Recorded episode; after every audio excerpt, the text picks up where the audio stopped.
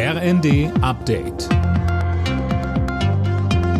Stündlich neu. Auf den Punkt informiert. Ich bin Anna Löwer. Guten Tag.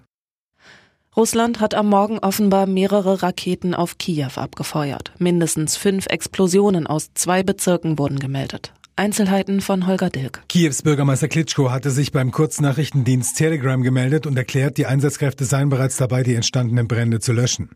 Was genau getroffen wurde und ob es Verletzte oder gar Tote gegeben hat, ist noch völlig unklar. Unterdessen hat der ukrainische Präsident Zelensky einen Ausschluss Russlands aus der UNESCO verlangt. Hintergrund, die russischen Truppen würden massenhaft Kulturdenkmäler, Kirchen und andere religiöse Stätten im Land zerstören.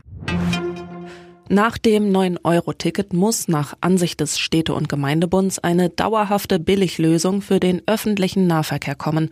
Das sagte Hauptgeschäftsführer Landsberg dem Handelsblatt. Dafür brauche es mehr Geld, damit mehr Busse und Bahnen zu günstigen Tarifen fahren können. Im Thüringer Windstreit hat Ministerpräsident Ramelow der CDU Gespräche angeboten. Er schlug vor, sich bei der Regelung zum Abstand von Windkraftanlagen zu Wohngebäuden an NRW oder Schleswig-Holstein zu orientieren.